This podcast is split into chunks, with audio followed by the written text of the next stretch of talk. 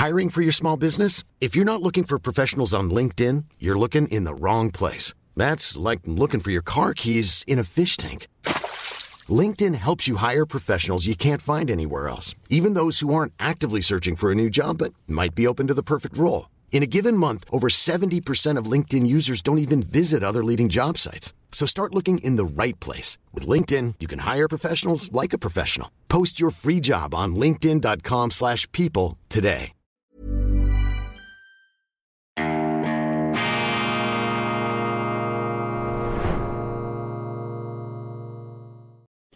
Grüezi miteinander, ganz herzlich willkommen und einen wunderschönen guten Tag, meine sehr verehrten Damen und Herren, liebe Freunde, vor allem in Deutschland und in Österreich. Ich darf Sie begrüßen aus dem Institut für fortgeschrittene Gegenwartskunde zu dieser Sondersendung von Weltwoche Daily, die andere Sicht, unabhängig, kritisch unverdrossen und selbstverständlich bestens gelaunt, auch an diesem Freitag, dem 26. Januar 2024. Die deutsche Politik, sie ist aus dem Häuschen, die deutsche Politik ist aus den Fugen, außer Rand und Band, aus dem Gleis gerutscht. Und viele fragen sich, wie lange dauert es, bis sich da diese Karambolage wieder einrenkt. Wann haben wir wieder vernünftige, pragmatische Verhältnisse in der deutschen Politik? Denn etwas muss ich hier gleich mal an den Anfang stellen. Die Deutschen, nach meinem Empfinden, nach meiner Beobachtung, sind ja große Pragmatiker. Sie sind auch von einer unglaublichen Tüchtigkeit.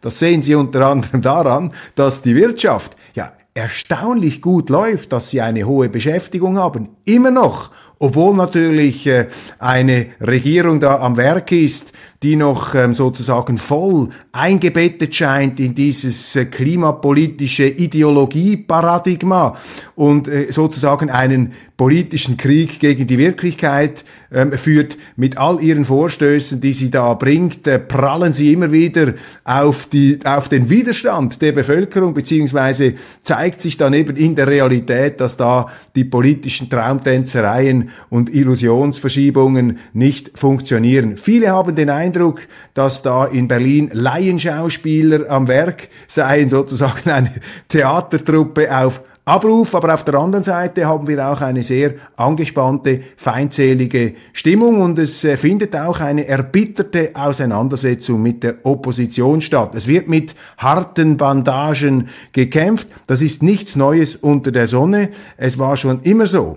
Wenn Regierungen spüren, dass ihnen die Fälle davonschwimmen, dass sie dann oft aus Mangel an besseren Argumenten, meistens aus Mangel an besseren Argumenten, einfach zur Allzweckwaffe der Diffamierung greifen.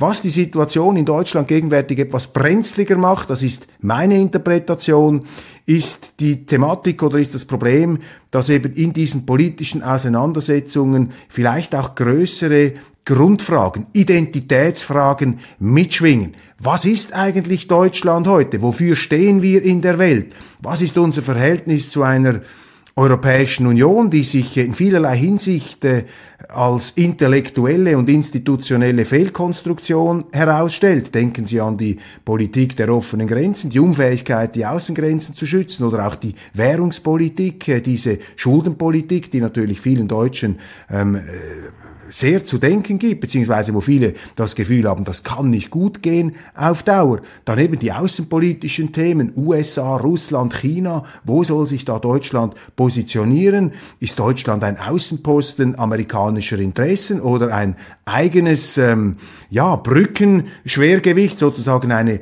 ein Land der Vermittlung, ein Land der Verständigung? Das sind alles ähm, Fragen, die ungeklärt momentan auch durch den Raum geistern und ich glaube, dass die Erbitterung, die Auseinandersetzung, ähm, die man spürt, diese ähm, klirrende Feindseligkeit geradezu, das hat eben auch damit zu tun, dass solche Grundfragen im Moment nicht ganz klar sind. Drittens, ist das natürlich ein Stress, dass im deutschen System eine Partei, die noch relativ jung ist, diese AfD, die von rechts kommt, ursprünglich eine Abspaltung der äh, CDU, dass die jetzt da die ganze politische Szene aufmischt. Und da haben natürlich die Etablierten ähm, erhebliche Probleme, sich damit anzufreunden, mit dieser Konkurrenz. Auch das ist nichts Neues unter der Sonne. Wir haben das in der Schweiz auch erlebt, in den 90er Jahren. Eine ganz ähnliche Konstellation wie in Deutschland, Identitätsfragen Fragen, soll die Schweiz in die EU, ja oder nein, Migration, die nicht kontrolliert ist, das ging schon damals los. Und dann ähm, die aufstrebende bürgerliche Oppositionspartei SVP, zwar etwas ganz anderes als die AfD, viel älter, im Bundesstaat verwurzelt, letztlich seit 1848, aber trotzdem große Erbitterung. Und äh, in Deutschland nun ähnliche Konstellationen, wenn auch natürlich typisch deutsch ins Groteske fast schon überzerrt und übertrieben, ein Mangel an Gelassenheit auf allen Seiten, anstatt miteinander zu reden, verschanzt man sich hinter den Feindbildern in den eigenen Schützengräben. Das ist etwas die Dysfunktionalität der deutschen Politik, wie sie sich einem darbietet, aber die äh, positive Nachricht, die, äh, die gute Botschaft lautet, dass solche Prozesse sind immer wieder in Ländern ähm, vorkommen. Das gibt's immer wieder, vor allem dann, wenn man nach einer Phase des Überflusses äh, der äh, künstlichen und auch schuldenfinanzierten Wohlstandsseligkeit, dass man dann eben irgendwann wieder auf dem harten Boden der Wirklichkeit aufprallt und feststellt, wir haben einfach nicht mehr das Geld, es geht nicht mehr. Wir können nicht alle Probleme mit Geld zuschütten und die politischen Konsequenzen einer Ideologie, einer eben grünen ähm, mit der Wirklichkeit immer wieder sich auf Kollisionskurs befindenden Politik, ja, diese Konsequenzen sind dann eben im Portemonnaie spürbar. Die Leute merken das. Und das ist die Unzufriedenheit am Schluss eben verstärkt mit noch anderen Faktoren und den harten Bandagen. Was einfach interessant ist für mich, und da ist, sind wir beim Thema der heutigen Sendung, ähm, ist der Umgang mit der Opposition. Das hat also schon etwas Befremdliches, wobei, ich muss hier auch gleich einschränkend hinzufügen, die AfD macht natürlich auch Fehler, die es ihren Gegnern leicht machen, sie da in die Schandecke hinein zu katapultieren. Ich komme vielleicht am Schluss dazu noch ähm, ein paar äh, persönliche Einschätzungen abzugeben. Aber es wird schon alles unternommen, um die AfD in Misskredit zu bringen. Und die Medien machen damit, das sind kommunizierende Röhren sozusagen, die Regierung und die Mainstream-Presse, die ja vor einigen AfDlern, vor allem aus dem Osten Deutschlands, als Systempresse bezeichnet wird. Die Systempresse, die sozusagen als Wagenburg und Bodyguards der Mächtigen wirkt und eben auch auf die Opposition losgeht. Und eine Person, die ja unglaublich im Visier steht, die sozusagen im, im, im Fadenkreuz dieser Schießschartenaugen und Inquisitorengesichter sich befindet, ist natürlich die AfD-Co-Vorsitzende Alice Weidel, eine geniale Rhetorikerin, die mit ihren Reden im Bundestag, wo sie also nach allen Regeln der Kunst da die äh, Regierenden zerzaust, ähm, Millionen Einschaltquoten erzielt, im Internet, übrigens auch in der Schweiz, mit großem Respekt ähm, begegnet man dieser Frau und ich werde immer wieder darauf angesprochen, kennen Sie die Alice Weidel? Also ich habe da äh, größte, äh, größte Ehrfurcht von dieser Frau, wie sie sich da mutig immer wieder auf die Barrikaden stellt und natürlich, wer austeilt, der muss natürlich auch einstecken. Und auf sie gehen sie ganz massiv los. Und Sie erinnern sich, vor einigen Monaten ist ja in den Medien, ich glaube auch in der Süddeutschen Zeitung, eine Geschichte aufgekocht worden.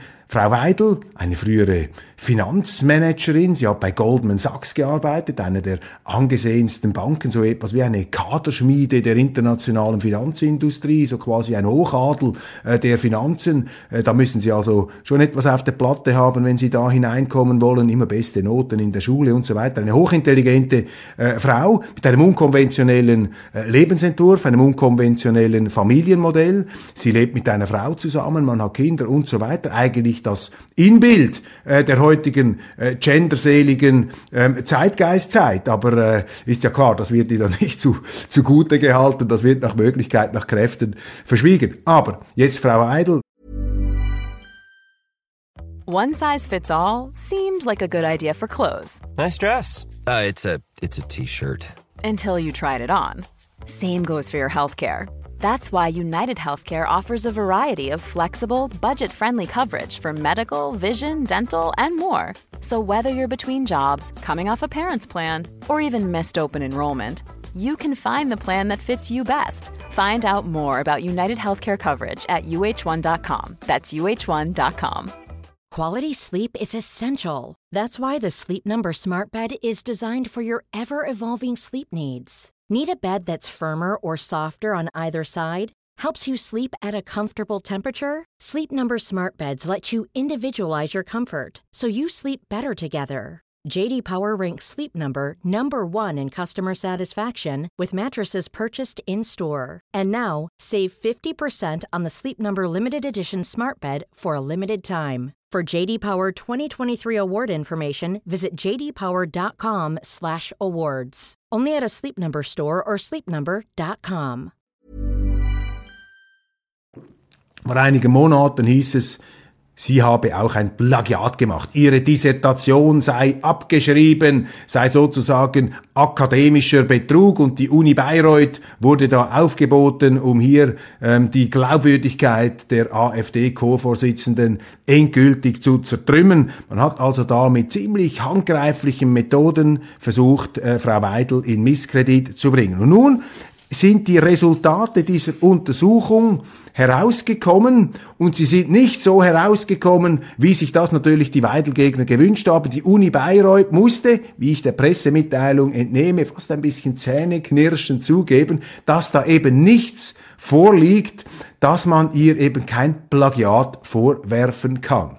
Die Uni Bayreuth äh, schreibt hier, ich lese da aus der offiziellen Mitteilung, Kommission für wissenschaftliche Integrität der Universität Bayreuth hat über Plagiatsverdacht entschieden. Die Uni Bayreuth leitet kein Hauptverfahren zur Überprüfung des Plagiatsverdachts bezüglich der Dissertation von Dr. Alice Weidel ein.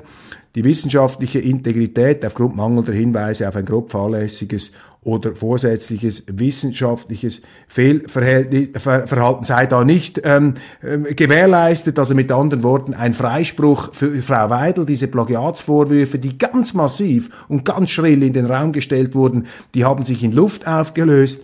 Die Uni sagt dann, ja, es gäbe in der Arbeit vereinzelt Zitierfehler, das heißt die Übernahme von Textpassagen aus anderer Kennzeichnung und so weiter, das sei festzustellen. Das allerdings weist Frau Weidel mit aller Entschiedenheit zurück. Ähm, sie sagt, sie schreibt äh, hier auch, die angeblichen Zitierfehler sind keine. Ich muss Umlageverfahren und Kapitaldeckungsverfahren nicht belegen, da Lehrbuchwissen, auch habe ich im Theorieteil alle Quellen angegeben. Das ist ungeheuerlich, was hier probiert wurde. Und da hat sie natürlich recht.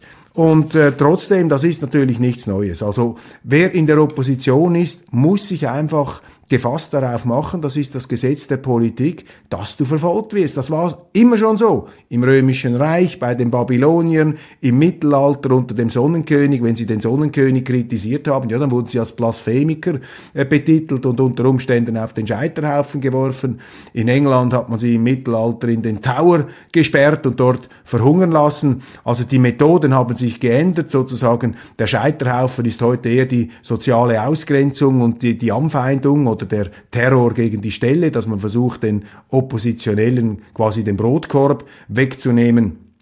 Ähm, nichts Neues, aber trotzdem natürlich äh, schon unglaublich, mit was für einer Brutalität da in der deutschen Politik auch ausgeteilt wird. Das zeigt, das zeigt, wie groß der Stress im System ist. Was nun interessant ist bei dieser Entlastung, die Medien, die ja so scharf geschossen haben, die müssten ja jetzt reumütig sich Asche aufs Haupt streuen und sagen, ja, Frau Weidel entlastet, äh, wir haben uns geirrt, entschuldigen Sie, falsche Vorwürfe. Ja, können Sie sich vorstellen, das Gegenteil ist der Fall. Ich habe mir hier mal ausgedruckt, die Schlagzeilen in den äh, wichtigen deutschen Zeitungen. Die Welt äh, titelt Alice Weidel vereinzelt Zitierfehler in Doktorarbeit, aber kein Plagiat dass die Frau Weidel vollständig entlastet wird, das wird ja nicht in dem Sinn festgehalten. Aber immerhin sagt man kein Plagiat. Die Zeit.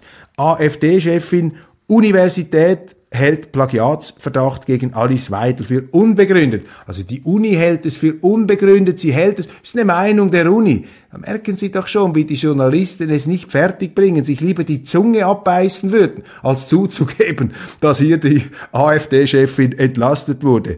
Plagiatsprüfung. Weidel behält Doktortitel, die Süddeutsche ganz schmallippig, aber eben auch, man versucht das so zu formulieren, dass ja nicht herauskommen könnte, dass die Frau entlastet ist und eben eine hervorragende Doktorarbeit geschrieben hat, was ihr die Medien dann bestreiten wollten.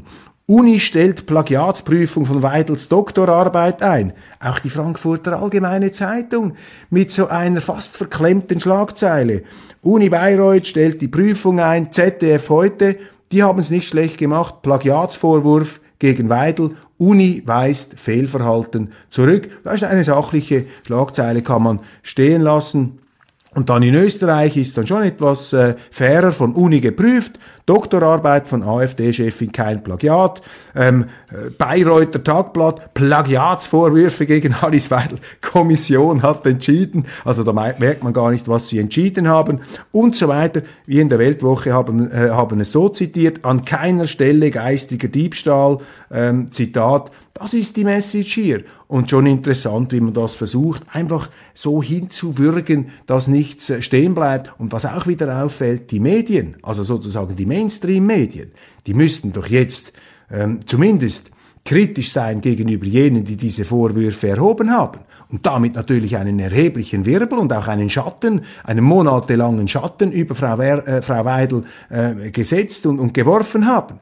Aber kein Wort der Kritik. Also da spannt man zusammen die sonst so unglaublich äh, sich für kritisch haltenden Medien, also wenn sie dann selber versagen, da können sie nicht erwarten, dass irgendjemand da ähm, das auseinander etwas kritisch anschaut. Wir machen das natürlich in der Weltwoche, wir loben auch andere Zeitungen, klar, aber wir haben ähm, einen Medienkolumnisten, zum Beispiel Kurt W. Zimmermann, der da äh, sich immer wieder pointiert zu ähm, Wort meldet. Dann noch interessant, ähm, was ich äh, gesehen habe, einfach im Zusammenhang mit dieser ganzen AfD-Zurüstung und der Stimmung in der deutschen Öffentlichkeit. An einer Berliner Schule, siebte Klasse, ist ein Arbeitsblatt im Umlauf, wo es darum geht, das sind also 13-Jährige, Pro und Contra, sollte die AfD verboten werden und da müssen die Schüler dann Stellung nehmen, die 13-Jährigen, sind wir für ein AfD-Verbot. Da wird also sozusagen von Seiten der Schule in einer tagespolitischen Frage gewissermaßen auch etwas die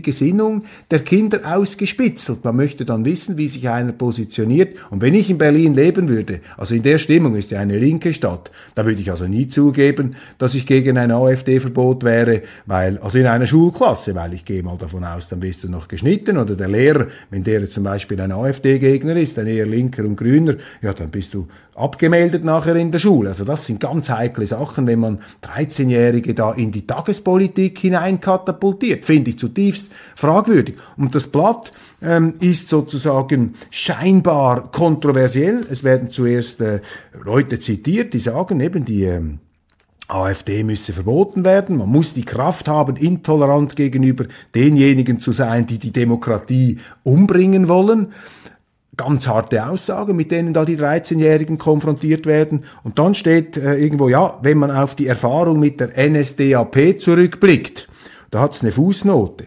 Und da muss erklärt werden, was die NSDAP ist, weil die 13-Jährigen vermutlich das nicht mehr ganz geläufig haben. Und da sehen Sie auch, das ist doch Schindluderei. Also wenn Sie die Kinder in eine Diskussion hineinziehen über die deutsche Geschichte, tagespolitisch massiv aufgeladen, und da müssen Sie aber noch erklären in einer Fußnote von drei Zeilen, was die NSDAP ist. Also dann habe ich den Eindruck, dass hier also eine tagespolitische Instrumentalisierung der Schule, um das Wort Indoktrinierung zu vermeiden, äh, bereits ähm, stattfindet. Was spricht gegen ein AfD-Verbot? Interessant, was da für Argumente kommen. Da wird kein Argument gebracht, dass die AfD eine demokratische Oppositionspartei ist, die mit einem Parteiprogramm, das sich für direkte Demokratie und so weiter nach Schweizer Vorbild ausspricht, für mehr Neutralität, ähm, in keiner Zeile die äh, Verfassungsordnung Deutschlands äh, umstürzen oder gar gewaltsam äh, beseitigen möchte. Das wird überhaupt nicht erwähnt, sondern einzig und allein werden Stimmen zitiert, die sagen, ja, ein Verbot wäre kontraproduktiv, weil es dieser verteufelten AfD, das ist jetzt mein Wort, etwas zur Kenntlichkeit entstellt, ähm, dieser verteufelten AfD helfen würde. Also eigentlich rein polittaktische Argumente, überhaupt nichts Grund Grundsätzliches. Also in diesem Pro-Contra haben Sie keinen Fürsprecher der AfD, der sagen würde, das ist doch ein völlig steriles Getöse, das ist eine Verleumdung, die da stattfindet. Und interessant ist auch diese Debatte, dieses Arbeitsblatt schließt hier an im Intro, ich lese kurz vor, über ein AfD-Verbot ist schon öfter diskutiert worden und so weiter.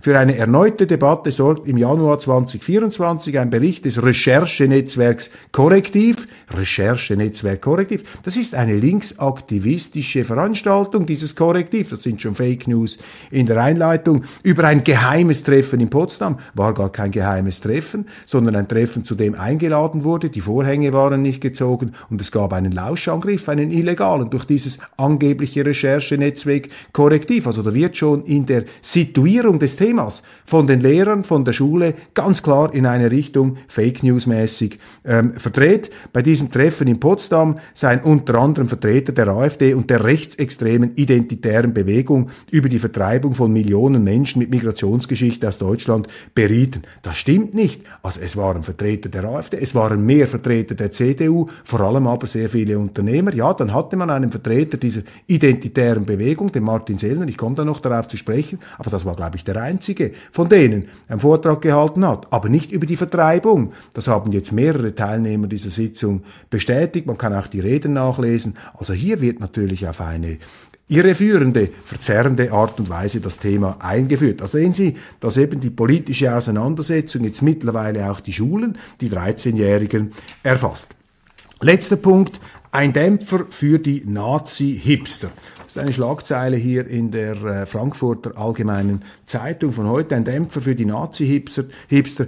Die neue Rechte kämpft um Wahrnehmung und will menschenfeindliches Denken normalisieren. Das hat im Zusammenspiel mit der AfD lange erstaunlich gut geklappt. Doch die Korrektiventhüllungen äh, könnten eine Wende ähm, bringen. Ich habe jetzt mit einigen AfDlern gesprochen, was sie über dieses Potsdamer Meeting denken. Es gibt dazu auch verschiedene Reden, etwa im Sachsen-Anhaltischen ähm, Landtag, äh, eine sehr ähm, fulminante Rede eines AfDlers, der da in den Gegenangriff gegangen ist. Ich habe wirklich mit unterschiedlichsten Exponenten gesprochen, vor allem auch äh, mit Leuten, die in der DDR aufgewachsen sind. Und einer hat mir gesagt, ich habe ihn gefragt, was haben Sie eigentlich, was, wie hat Sie Ihre Kindheit in der DDR geprägt? Und dann hat er mir gesagt, meine Kindheit in der DDR hat mich so geprägt und mein Leben als Teenager und auch später dann junger Mann, dass man extrem misstrauisch sein musste. Die Menschenkenntnis war entscheidend. Wenn man sich im Westen in einem Menschen täuscht, dann verlierst du vielleicht Geld oder du gerätst an einen Betrüger. Finanzieller Schaden. Wenn du dich in der DDR in einem Menschen getäuscht hast, dann bist du unter Umständen ins Gefängnis geworfen worden oder sogar umgekommen, weil das Ganze natürlich sowjetisch dominiert war, ein totalitärer Staat. Also die Menschenkenntnis war ganz entscheidend, nicht einfach nur fürs Geld, sondern fürs Überleben. Mit anderen Worten, ich als DDR-Bürger, der mir gesagt, ehemaliger, ich bin sehr, sehr misstrauisch. Und dann haben mir verschiedene und auch er gesagt, null Verständnis dafür, dass jetzt AfD-Exponenten sich mit einem Martin Sellner treffen. Nicht, dass Sellner sozusagen äh, der Teufel sei, den die Medien aus ihm zu machen versuchen. Aber viele dieser AfDler haben mir gesagt, da gibt es ein paar Schreiberlinge und Pseudo-Intellektuelle, da zählen sie den Sellner dazu, von diesen österreichischen Identitären, äh, auch ein Götz Kubitschek, dieser Name wurde erwähnt, des Verlegers. Und da haben sie mir gesagt, ja, die setzen sich sozusagen auf die AfD drauf, beim Sellner hängt noch der ganze Verfassungsschutz dran und einige fragen sich sogar, ob diese Exponenten, die in den Medien natürlich äh, große Aufmerksamkeit bekommen, ob die vielleicht schon instrumentalisiert seien vom Verfassungsschutz, um die AfD zu diskreditieren. Also da habe ich viele selbstkritische Töne gehört in der Partei, die gesagt haben, wie kann man nur so blöd sein, seinen Gegnern diese Steilpässe zu spielen. Und einer hat mir gesagt, der Begriff Remigration, der tatsächlich gefallen ist an diesem Potsdamer Privattreffen, der sei zwar auch nicht ähm, eine teuflische Vokabel, aber der Begriff Remigration diene der AfD überhaupt nicht in der sachlichen politischen Auseinandersetzung um die Migrationspolitik. Das sei einfach Munition für die Gegner, die einen dann in eine blöde Ecke stellen können unterstützt von den Medien, die natürlich überhaupt kein Interesse haben, die Sachverhalte korrekt wiederzugeben. Also in der aktuellen Stimmung ähm, ist mir da jetzt ähm, doch einiges an Selbstkritik ähm, begegnet in den Gesprächen mit den AfDlern. Einige, also die meisten haben mir gesagt, wir müssen aufpassen, weil wir stehen da wirklich auf der äh, Abschussliste der Mächtigen, der Regierenden. Man will uns das Geld streichen, man will uns die Stiftungen streitig machen und man will uns letztlich den Strom abdrehen. Und da müssen wir uns vorsichtig verhalten. Aus dem Ausland wird das vielleicht als verrückt betrachtet, diese ganze Stimmung, aber es sei nun einmal so in Deutschland. Also viel Unverständnis äh, innerhalb der Reihen der AfD gegenüber diesen Exponenten wie Sellner, Götz Kubitschek und auch Björn Höcke. Björn Höcke der ähm, nicht als Nazi betitelt wird in den skeptischen Kreisen der AfD, sondern sie sagen einfach, ja, ähm, rhetorisch hat er einfach seinen Gegner den Gefallen getan, ihn da in bestimmte ähm, Umgebungen hinein zu definieren. Und das solle man eben auch nicht machen, das sei nicht klug und man müsse eben auch klug vorgehen, weil der AfD gehe es darum, die Probleme in Deutschland zu lösen und nicht sie einfach zu bewirtschaften oder sich damit irgendwelchen pseudo-intellektuellen Konzepten und Provokationen in den Schlagzeilen zu halten. Und hier sind sie genau diese Exponenten sind hier abgebildet, die nun gegen die AfD verwendet werden. Also sehr interessant hier Stimmen aus dem äh, Inneren der AfD. Noch eine allerletzte Bemerkung. Der Begriff Rechtsextrem und Rechtsextremismus wird heute ja in Deutschland inflationär verwendet und wie ich meine, sehr, sehr unscharf, sehr vage, sehr schummrig. Meine Definition des Extremismus, egal ob links, ob rechts, ob palästinensisch oder gegenpalästinensisch, islamistisch oder christlich, was auch immer. Extremismus ist für mich definiert durch die Gewaltbereitschaft. Sie dürfen nur von Extremisten sprechen, wenn da eine klare, unbestreitbare, im Zweifel für den Angeklagten sogar, aber dann unbestreitbare Gewaltbereitschaft da ist. Also wenn eine Partei oder eine Gruppe von Leuten, wie eine RAF oder andere, diese Terroristen, wenn die aufrufen zum gewaltsamen Umsturz einer Ordnung, dann wäre für mich in jedem Land, nicht nur in Deutschland, eine wehrhafte Demokratie gefragt. Dann muss natürlich die Polizei einschreiten, das muss man verbieten. Aber das ist in Deutschland nicht der Fall, meines Erachtens. Die AfD lässt nach meinem Dafürhalten in keiner Art und Weise eine Gewaltbereitschaft erkennen. Im Gegenteil, sie argumentieren, sie setzen sich parlamentarisch ein, das mag einem passen oder nicht. Und hier wäre es meines Erachtens auch wichtig, dass die Medien sich nicht einfach einspannen lassen von dieser parteipolitisch motivierten Machterhaltungslogik. Ist ja klar, dass die Mächtigen sagen, das sind die Extremisten, um denen in die Schandecke hinein zu manövrieren. Aber da muss man doch kritischer sein gegenüber den Mächtigen und auch ihr Vokabular, ihre Begriffe hier prüfen. Und da machen eben viele allzu leicht mit. Man verbündet sich da sozusagen zu einer Volksgemeinschaft der Selbstgerechten und der Scheinheiligen, die mit dem Finger auf die ach so extremistische Opposition zeigen, sich damit natürlich selber noch einen Heiligenschein, eben einen Scheinheiligenschein aufsetzen, sich da moralisch aufblustern, um den anderen in den Schlamm zu drücken. Und dass man da mitmacht, das ist doch eine Riesenchance für die Medien, hier etwas kritisch dahinter zu blicken, aber die haben eben auch diesen Fimmel, da mitzumachen. Die wollen eben auch gut dastehen und sich da etwas moralisch ähm, gesund stoßen an der Verfemung einer eingebildeten extremistischen Kraft. Also da muss wieder etwas Normalität, Vernunft einkehren. Aber die gute Nachricht lautet, also die meisten Deutschen, mit denen ich spreche, auch in der Schweiz, äh, bei denen verfangen diese Polemiken nicht mehr. Also die sehen das viel sachlicher und nüchterner und äh, die Politik, das ist hier wirklich zu erkennen, hat sich einfach abgekoppelt von der Lebenswirklichkeit und auch der Empfindungswirklichkeit sehr vieler Deutscher. Das ist auch nichts Neues unter der Sonne, aber es wird hier mit spezifisch deutscher Gründlichkeit, wird das sozusagen ausgetragen, ähm, so nach dem Muster, die Deutschen machen alles perfekt, auch den größten Unsinn, vor allem in der Politik, in einer Politik übrigens letzter Gedanke, wo eben die tonangebenden Kreise sich ja dadurch auszeichnen, dass sie in, in, in, der Privatwirtschaft gar nie gearbeitet haben. Also diese Grünen, die Habecks, die Baerbocks und so weiter, äh, die haben ja gar nie in der Marktwirtschaft jemals etwas verkaufen müssen. Das ist ja kein Wunder, wenn die dann sozusagen die Geschicke eines Landes bestimmen. Wenn man die die Geschicke eines Landes wie Deutschland bestimmen lässt, ja, da muss man sich nicht wundern, wenn die die Industrie abschaffen. Die haben ja keine Ahnung davon. Man kann ihnen das auch nicht zum Vorwurf machen. Deshalb ist die Kritik die man gegen die Ampel richtet, ist im Grunde eine Selbstkritik des deutschen Wählers. Hat man da eigentlich Tomaten auf den Augen gehabt? Hat man geschlafen? Hat man die Demokratie nicht, nicht ernst genug genommen? Deshalb sind die Vorgänge, die wir jetzt beobachten, natürlich auch ein Symptom der Sorglosigkeit, ja auch etwas der fremdfinanzierten, der staatlich finanzierten Sorglosigkeit vieler Deutschen, die glaubten, sich da den Luxus einer Klimapolitik leisten zu können, die da in 100 Jahren äh, den Globus retten will, dafür in der Gegenwart Deutschland in Grund und Boden hinabrammt. Aber auch hier wieder die gute Nachricht, die Probleme sind so offensichtlich, es merken jetzt also alle, deshalb wird die Besserung früher oder später eintreten, aber eben unter erheblichen Schmerzen, Geburtswehen wird da vielleicht eine neue Regierung entstehen. Und dazwischen natürlich dann eben diese klirrende Feindseligkeit des Machterhalts und Machtgerangels. Meine Damen und Herren, das war's von Weltwoche Daily Spezial mit den Entlastungsnachrichten zu Frau Weidel und ein paar allgemeinen Betrachtungen zur Lage einer deutschen Politik, die aus dem Häuschen geraten ist. Machen Sie es trotzdem gut, bleiben Sie zuversichtlich und kommen Sie an meine beiden Veranstaltungen am 5. und 6. Februar, zuerst in Neubrandenburg und dann in Magdeburg.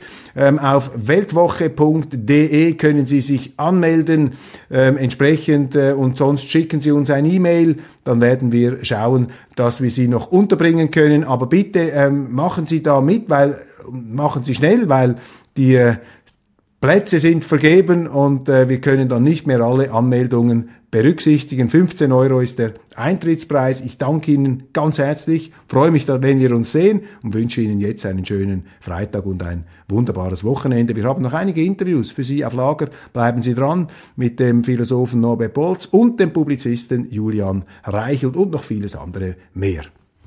Bis bald, macht's gut. you